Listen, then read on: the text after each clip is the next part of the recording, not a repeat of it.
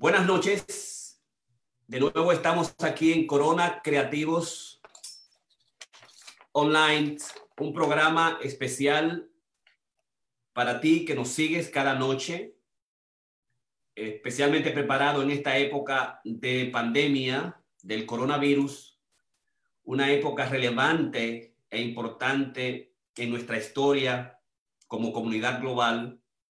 Y nosotros los profesionales de la salud mental psicoterapistas y psicoanalistas, queremos traerte a ti una información fidedigna, científica, que pueda ser compartida contigo, con tu familia, con las demás personas que están contigo, sobre cómo hacer y cómo normalizar la vida en estos momentos difíciles de ansiedad, de angustia y de pérdidas en todos los sentidos, pérdidas financieras, pérdidas del trabajo, de nuestra posición social, de nuestro rol, eh, pérdidas con las familias, con nuestros seres queridos, resultando en lo que es una pérdida eh, ambigua, una pérdida que es difícil porque en muchas ocasiones no poder despedirnos de nuestras familias. Y ha aumentado, como hemos estado viendo en todos estos programas del Corona Creativos Online, la ansiedad, la angustia, la desesperación, la depresión. Y hemos traído, queremos, hemos querido tratar, traerte temas importantes para que puedas lidiar con este proceso de, con ese proceso de pandémico.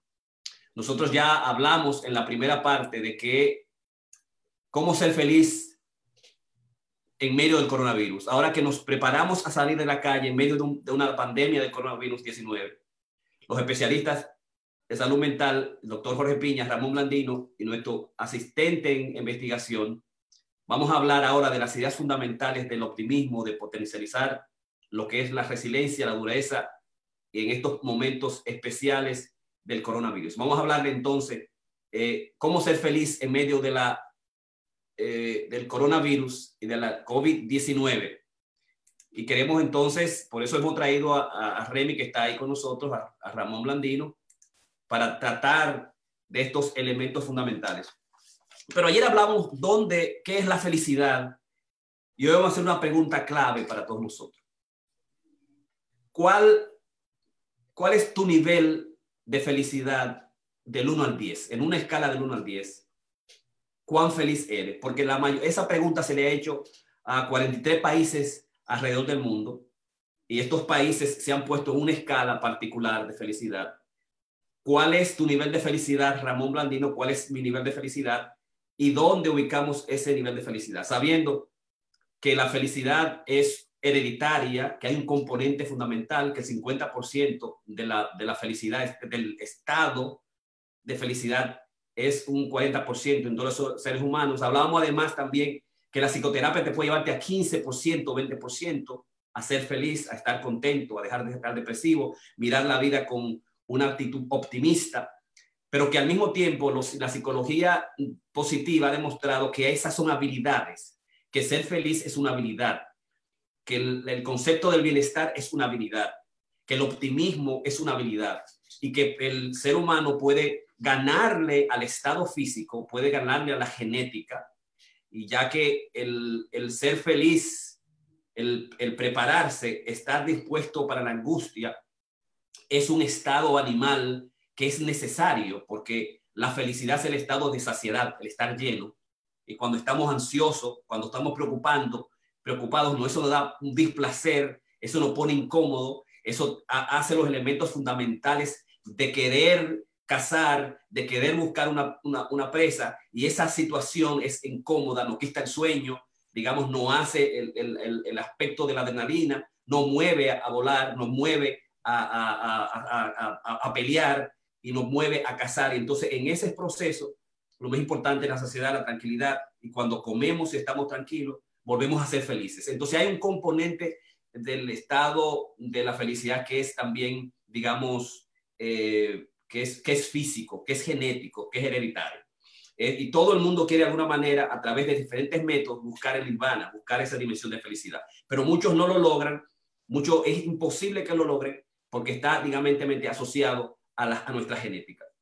Hay algunos hechos que van a permitir eh, digamos, entender la felicidad en, sentidos generales. El primer hecho es que la felicidad es un evento, digamos, eh, de la vida que puede afectarnos, pero que el ser humano se adapta a lo mismo. Se, hizo, se hicieron estudios, por ejemplo, de, si una persona se gana la lotería, 3 millones de dólares, y si una persona que era eh, eh, paralítico en, diferentes partes del cuerpo, si cuál de los dos es más feliz. Si, si la persona que es parapléjico de todas las extremidades o la persona que se, que se, que digamos que se ganó la lotería. La mayoría va a pensar, claro, que obviamente tú que te ganas paralítico, tú no puedes mover nada, tú vas a ser infeliz por el resto de tu vida. Tú te ganaste la lotería, obviamente tú vas a ser más feliz que el parapléjico. Y lo que se demostró es que ninguno de los dos, pasado 3, 4, 5 años, cada uno, el parapléjico se adapta a su condición de infeliz, de miseria, y el, y el rico vuelve a, adaptarse a su condición general y no es ni más feliz ni más contento. Y los dos tienen la misma cantidad, la misma escala de felicidad pasado el tiempo, 3, 4, 6. O sea que la gente se adapta a los momentos difíciles y a los momentos buenos si tú, ah, si tú peleaste, si tú votaste por, Bernie, por Sir Bernie Sanders perdiste y quien gana es, es, Biden y tú de, alguna manera te molesta, pasado el tiempo, Biden comienza a sentir, tú lo comienzas a sentir una persona más cercana a ti, más, más atrayente a ti. O sea que uno se adapta a las cosas malas como también se adapta a las cosas buenas. Y el otro aspecto es que el Estado, la rueda hedonística, el hecho de que eh, uno pueda estar en un estado completo, lo que es el hedonistic treadmill de felicidad, donde tenemos todos los placeres, todo tipo de mujeres, eh, todas las concubinas, el mejor palacio, la mejor comida, la mejor ropa, que ese estado de placer es el, estado placentero que todo, que todo el mundo aspiramos. Y nosotros sabemos que en la mayoría de las circunstancias, de las ocasiones, el estado placentero, la belleza cansa, el dinero cansa, la vida continua de placer cambia. Es decir, el sistema de inmunidad psicológico permite que la gente de alguna manera se adapte las condiciones buenas y malas y que no y llega un momento en que no influye, no van a influir la felicidad. El otro aspecto, y pienso que es el aspecto más importante, es que la felicidad es simplemente una percepción. Es como yo me siento, es como yo eh, admito, adquiero, percibo la adversidad. Digamos, esa sensación de que hasta en los momentos más difíciles yo puedo ser optimista hasta en los momentos de, mayor, en, en, mi estado en el que estoy más bajo, todavía puedo ser optimista. Y finalmente, la felicidad en términos incluso financieros está íntimamente relacionada, es relativa. Y es decir, yo soy feliz siempre y cuando en mi trabajo, el que hace el mismo tipo de trabajo no gane 5 mil pesos más que yo. Si él gana 65 mil y yo gano 60 mil, yo me voy a sentir incómodo.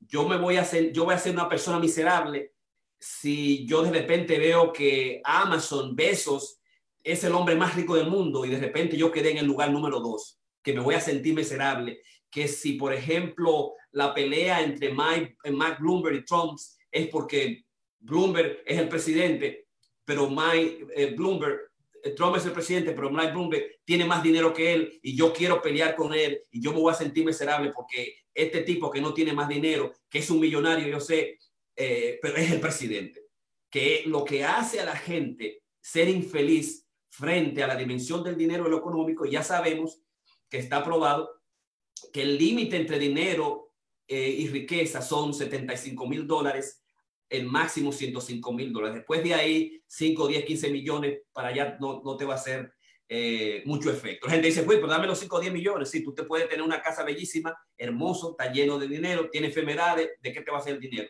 Tú tienes mucho dinero, 50 millones, como le pasó a, Steven Jobs y tuvo un cáncer, no pudo hacer nada con su dinero. O tú tienes mucho dinero y de repente tú estás con una persona que te hace infeliz, tú estás, como dice la canción, una jaula de oro. ¿De qué te va a hacer el dinero? O sea, que el dinero tiene sus limitaciones en términos de, de la gran capacidad que tiene para hacernos para hacernos felices. Eh, entonces, de las tres, de las tres tipos de vida que nosotros eh, hablamos, la vida placentera, ahí está el, problema de la vida hedonística. El, problema de la, buena vida es que todavía la buena vida puede ser una buena vida para mí, puede ser una buena vida para mis hijos, pero no es una vida que influye a la comunidad y que también influye globalmente. Entonces la buena, la buena vida tiene sus límites, tiene sus límites todavía en el alto grado de satisfacción y felicidad. La que sí se ha demostrado que es la, la, buena vida, es la vida de sentido, la vida de propósito, aquella que el individuo en todas las religiones, Jesucristo, Buda, Mahoma, todos han tenido esa dimensión de la vida con, con sentido. Y la vida con sentido es aquella que te logra a ti permitir, digamos, dar la comunidad, dar tu, tu, hacer tu propósito en la vida, dar lo mejor que tú tienes, todo lo que todo el mundo está haciendo en el COVID-19, que está siendo creativo, que se está enfrentando directamente en estos momentos, digamos, difíciles, que está dando su labor, está dando su dinero, está dando su música, está dando todo su canto, está dando su chiste, está dando su presencia y está dando su labor profesional, que la vida, la tercer tipo de vida, la vida con sentido, es la vida que, que da mayor felicidad. Así que a la pregunta en torno a que, ¿cuál, ¿cuán feliz eres del 1 al 10 en una escala del 1 al 10?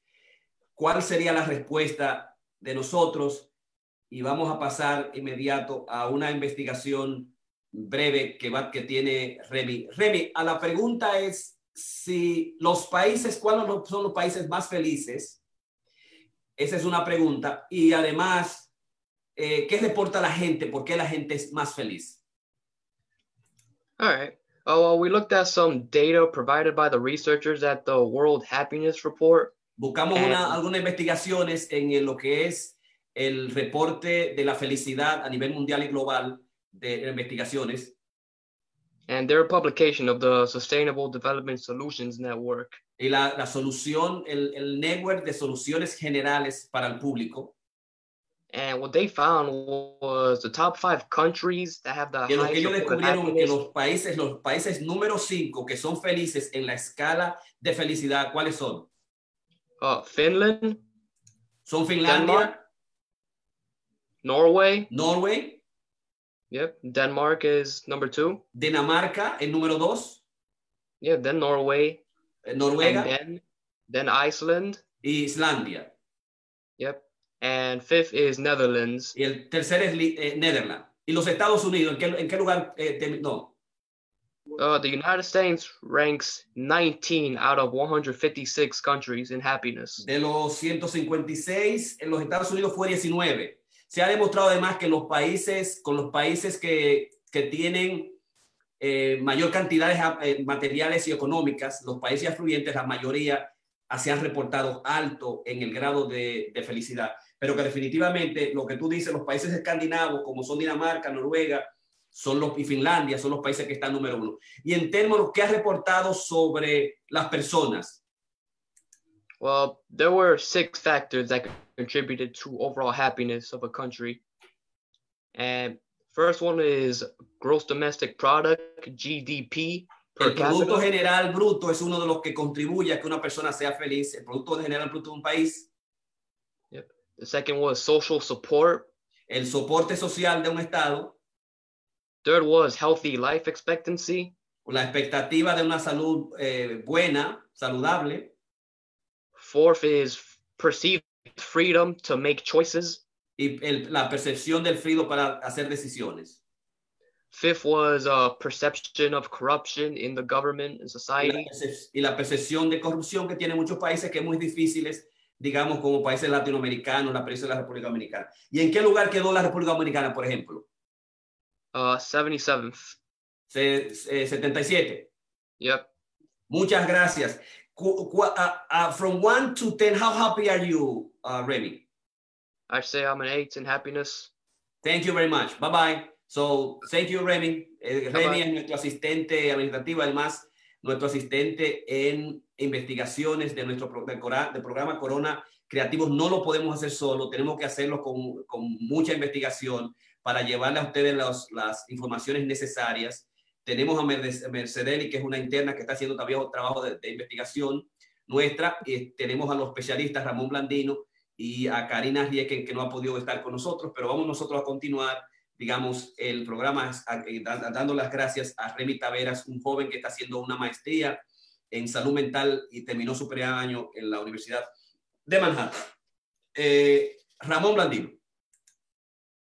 Bueno, gracias y bienvenido a los, las personas que nos están siguiendo. Veo que están subiendo los números de las la personas que nos siguen.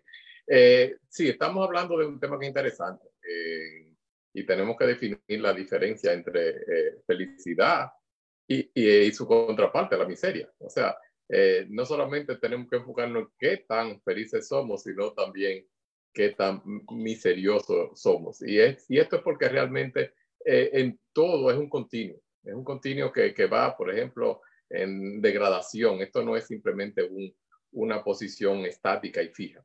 Eh, por eso básicamente yo diría que en este momento, o sea, en a esta hora, en este minuto, yo diría un 7. Y un 7 porque realmente he visto muchas personas, eh, hoy tuve eh, una larga jornada de, de, terapia y muchas personas de las con las que estuve interactuando siguen reportando pérdidas y demás. Y esto, pues, por supuesto, parte de lo que para mí es el, el bienestar o el well-being, como hablamos en, términos de la psicología positiva, eh, no, es solamente, no, es, no, es, una cosa egoísta, no es una cosa personal. La, a veces uno piensa que la felicidad es uno solo el que lo puede sentir y la realidad es que la felicidad real, total, incluye la comunidad. Somos, somos seres eh, comunales, no estamos, no somos, eh, estamos aislados y entonces muchas veces pensamos en eso sí. Podemos en un momento pensar que soy muy feliz porque me gané la lotería, me promovieron, pero de esa, esa felicidad no vale de nada si no la puedo disfrutar. O sea, si no tengo con quién disfrutarla, puedo tener todos los millones del mundo y no me lo van a echar en la cara. O sea que eso es importante saberlo. Eh, como tú mencionaste, anunciaste ayer, básicamente que vamos a estar hablando un poquito, seguimos hablando de, de quien está haciendo ahora el, el, el, el, mayor empuje como escuela en términos de, de la felicidad y de la psicología positiva, que es Martin Seligman, él básicamente nos, nos habla que, que básicamente la felicidad, para que tengamos, sentamos felicidad y como de una manera total, completa, global, una persona tiene que, que llenar lo que le llama el PERMA en inglés, que son las, las iniciales de P o la P, la positive emotion, o sea, las emociones positivas, sentirnos bien. La E de PERMA sería engagement o el compromiso. Y ahí está eh, que, que, estamos absortos en las actividades que queremos, que es lo que nos gusta. Pero no podemos entonces dejar de, lado lo que dije ahorita en términos de la relación. El, el tercero, la R, relationship, es básicamente es la, la, la relación auténtica con, con otras personas, que, que eso es una de, las de, de, las eh, partes esenciales, digamos, de la felicidad. La, cuarta sería básicamente el, el meaning o, el sentido. Eh, tenemos que tener una existencia con un propósito. Si tenemos un, vacío que no sabemos lo que, lo que queremos o hacia dónde vamos, eh, eh, vamos a estarnos cortos en nuestra felicidad. Y por supuesto, la última es el, el achievement, es la A o el sentido de, de logro, de, de, éxito. Y todo esto, estas cuatro juntas, entonces nos llevan al, a lo que llama el flourishing, o que es el, el florecimiento o la prosperidad. O sea que si estamos hablando de, de felicidad y sobre todo ahora en, en tiempos de, de, pandemia, eh, básicamente tenemos que, que, tratar de, en todas esas áreas, tratar de, de crecer. Eh, es como el, el, lo que llamamos en, en otra teoría psicológica eh, el flow, que fue muy popular, o es el, básicamente el fluir, es estar completamente enfocado y disfrutarlo. O sea, tenemos que, que vivir, tenemos que tratar de, de movernos y no eh, eh, eh sin llegar a, al, punto del, del, hedonismo. O sea que básicamente el hedonismo, solamente es el, el principio del, del placer in, individual, si se, si se, quiere. Estamos hablando ahora de algo más, más social, si queremos superar esta, esta situación en la que estamos viviendo. Exactamente, Ramón, me parece eso interesante y nosotros allí hablábamos, reforzábamos las ideas, las ideas de Seligman el, uno de los presidentes de la Asociación de Psicología Americana y que trajo, revolucionó la perspectiva, digamos, de patología, la patología de desórdenes y a favor de lo que es la psicología, la psicología positiva, ¿no? Entonces, él habló del PERMA y, y entonces, ¿cómo podemos nosotros intervenir en cómo podemos hacer emociones positivas? Ese es el primer elemento eh, del PERMA, ¿no? el, emociones positivas es la, la, la, emoción negativa más difícil que tenemos nosotros, por la que la mayoría no llega a nosotros, es por la ansiedad, por la angustia. Y una de las más peligrosas en términos personales y también de las relaciones es la energía de la ira, el anger, ¿no? Entonces, ¿qué podemos nosotros hacer directamente para trabajar el anger? Si el anger es complicada, si el anger se, se, se torna en violencia interna, si el anger se torna en una violencia interna que es eh, eh indestructible, que no se puede controlar directamente, como los pacientes lo han dicho, doctor, yo no sé qué voy a hacer, yo fui al trabajo, esta mujer me habló y yo estuve al punto, al, yo lo que quiero que usted me dé o una pastilla, me dé un tratamiento, me dé las estructuras fundamentales, o yo lo que quiero es meterme en un hospital psiquiátrico. O sea, el aire es tan grande que yo estoy rompiendo, como me dice un joven, yo estoy rompiendo todas las todas las, todas las, paredes y estoy preocupado por mi mamá, mi mamá también me ve preocupado y ya incluso la mujer me dejó o ya nuestra hija o ya este, eh, tengo problemas con, con, mi mamá. O sea, cómo esas, eh, digamos, esos elementos, esas emociones negativas, nosotros podemos controlar y por eso la psicología positiva es lo que establece el hecho de cómo trabajar las emociones, digamos, positivas, cómo trabajar el optimismo, cómo trabajar la gratitud, cómo reconocer la ira, que es el primer elemento. Y lo, lo primero pacientes yo digo, o tú vienes o te envía tu esposa y el primer elemento es el reconocimiento, ¿no? El, detrás de la, de, la, de la, ira está el reconocimiento, que es el primer elemento, y además también el, el, concepto de gratitud, cómo agradecer, cómo, cómo agradecer y al mismo tiempo cómo pedir, digamos, perdón por los daños ocurridos, son parte de las experimentaciones y de las producciones que ha hecho Seliman para trabajar y potencializar no solamente los aspectos negativos, sino crear una especie de campo constructivo con la familia, con el esposo, con los hijos, con el paciente en un proceso, digamos, un proceso clínico y ver que detrás de esas, digamos, actitudes negativas, como nosotros a veces hacemos, que si un paciente joven viene, viene y es muy agresivo, un adolescente, lo podemos hacer boxeo, lo podemos hacer eh, karate, de tal manera que, digamos, acentuando un poco las, las, eh, las emociones eh, eh, positivas del proyecto de Seliman, de Martin Seliman, sobre el tema. ¿Cómo podemos trabajar entonces el compromiso y es el engagement?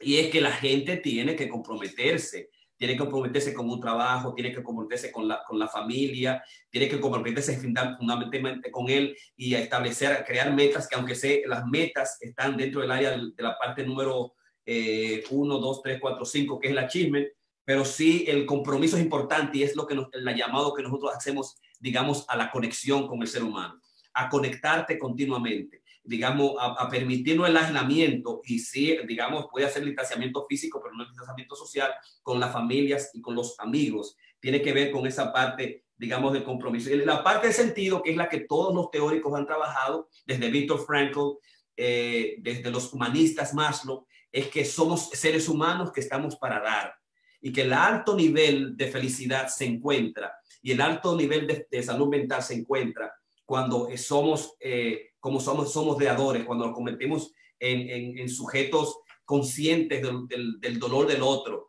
y somos compasivos y damos de nuestro trabajo, de nuestra profesión y damos de nuestro abrazo, de nuestro cariño, ¿no? Digamos, ese es el otro proceso. Y además, el hecho de el, las buenas relaciones y hablamos que hay que conseguir elegir una buena pareja, hay que trabajar la pareja, hay que hacer psicoterapia, hay que puntualizar el agradecimiento dentro de la relación, ¿verdad? Hay que trabajar esos puntos particulares, esas unidades pequeñas que llamaba Gorman dentro de la relación, la mirada, el gesto de cada día, el toque de cada día, eh, eh, hacernos maestros de la, de, la, de la relación cuando el 85% de nuestras respuestas como es el, el, digamos, la escala de la escala de lacio emocional o la tasa de, del osado, que fue uno de los, de los pupilos de Seliman en su maestría de, de, de la, la, psicología positiva, y es que demostró que la, la, gente, tanto en el trabajo, individualmente y como en la pareja,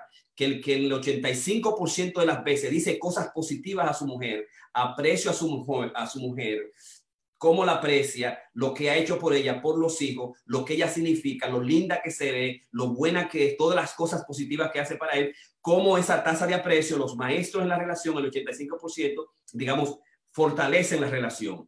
Eh, y es acentuando un poquito más los aspectos positivos que tienen que ver con, con el aspecto, digamos, de, de, ser gruñón, de ser peleón, de ser un criticón y la crítica desde la perspectiva también eh, de, de God, como la, la crítica es un punto de destructor de las relaciones y un predictor también de, divorcio. Y el último aspecto que tú trabajaste para, digamos, eh, también acentuarlo, es el hecho de los logros. Y ya nosotros podemos, eh, y es de una de las cosas más fáciles, por eso la psicología positiva tiene, es la teoría y la ciencia también del coaching, entrenamiento, es que uno puede con el paciente establecer logros, establecer una meta, un horario, unos objetivos particulares, darle seguimiento cada día rutinario y hacer que el individuo logre más cosas y tenga más cosas en su vida.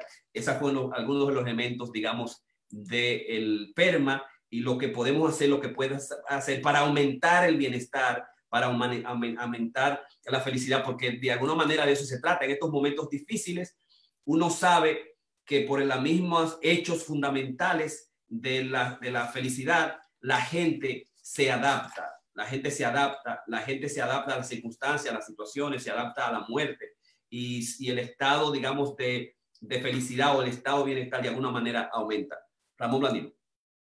Sí, definitivamente. Y básicamente me, me quería referir porque cuando hablaste de las emociones positivas y del el sentimiento de bienestar, si se quiere, o sea, sentirse bien, que es en contraposición a, a, ser miserable, que es sentirse mal. Básicamente eh, es eh, lo que, como tú mencionabas, lo que necesitamos es cambiar. Esa energía está ahí. La energía no se destruye, solo se transforma. Y, en esto me lleva un poquito a, a Carl Jung, que básicamente nos hablaba de la alquimia, la alquimia emocional, donde básicamente lo que se busca es transmutar, es básicamente esa, ira en el que en un momento te, mencionabas la rabia y eso, eso se puede eh, cambiar la polaridad. Eso es como cuando tú cambias los polos en, una batería de un chispazo, porque lo pusiste mano. Bueno, vamos a cambiar esa polaridad de las energías negativas y pesadas eh, y vamos a convertirla en positiva. Esta misma energía que, que, uno tiene para pelear la puede hacer para, para correr, la puede hacer para eh, eh, cosas positivas, crear, pintar. Y esa es, lo que se, debe buscar. Y sobre todo cuando estamos así en, en, en aislamiento o en distanciamiento, pues básicamente tenemos que ser creativos, como tú siempre lo has mencionado, y tratar de buscar aquellas cosas que nos pueden dar eh, esa sensación de, bienestar. Y, básicamente si logramos eso, y son cosas pequeñas, por ejemplo, tú, tú estás eh, mirando eh, aves, yo estoy trabajando con mi esposa aquí, mis hijos en el jardín de la casa, cosa que nunca había hecho. Y, claro, es un poquito pesado, pero uno le va cogiendo como, como amor, entonces uno se acerca a la naturaleza también. Y esto pues da un sentimiento de, de bienestar. Esas son pequeñas ideas, pequeñas cositas que uno puede dar y a veces no, no las ve y las tenemos enfrente, las tenemos ahí mismo. Son cosas pequeñas, pero podemos paso a pasito empezar a hacerlo, lograrlo. Perfecto, Ramón Blandino, muchísimas gracias. es Corona Creativos Online, nuestro programa de cada día, de lunes a viernes. Y uh, para ti, este portal de psicología positiva y de salud mental que tenemos de lunes a viernes a las 8 y 30 de la noche. Así que Muchísimas gracias a ti que está por ahí por tu participación y quiero darle las gracias también a, a Guzmán, que es una persistente fan número uno, a Benito Rodríguez, a Nuris Pérez, a Carmen Reynoso, Javier Saúl Torres, a Yari Flor, eh, transformar la energía, interesante, muy bueno. Eh, Karina estaba corriendo, buenas noches, Nuris Pérez que está siempre ahí con nosotros. Así que muchísimas gracias por, por estar ahí con con nuestro, nuestra presentación de Corona Creativos Online, tu portal de salud mental y psicología eh, positiva con Ramón Blandino en esta noche. Muchísimas gracias y buenas noches. Buenas noches.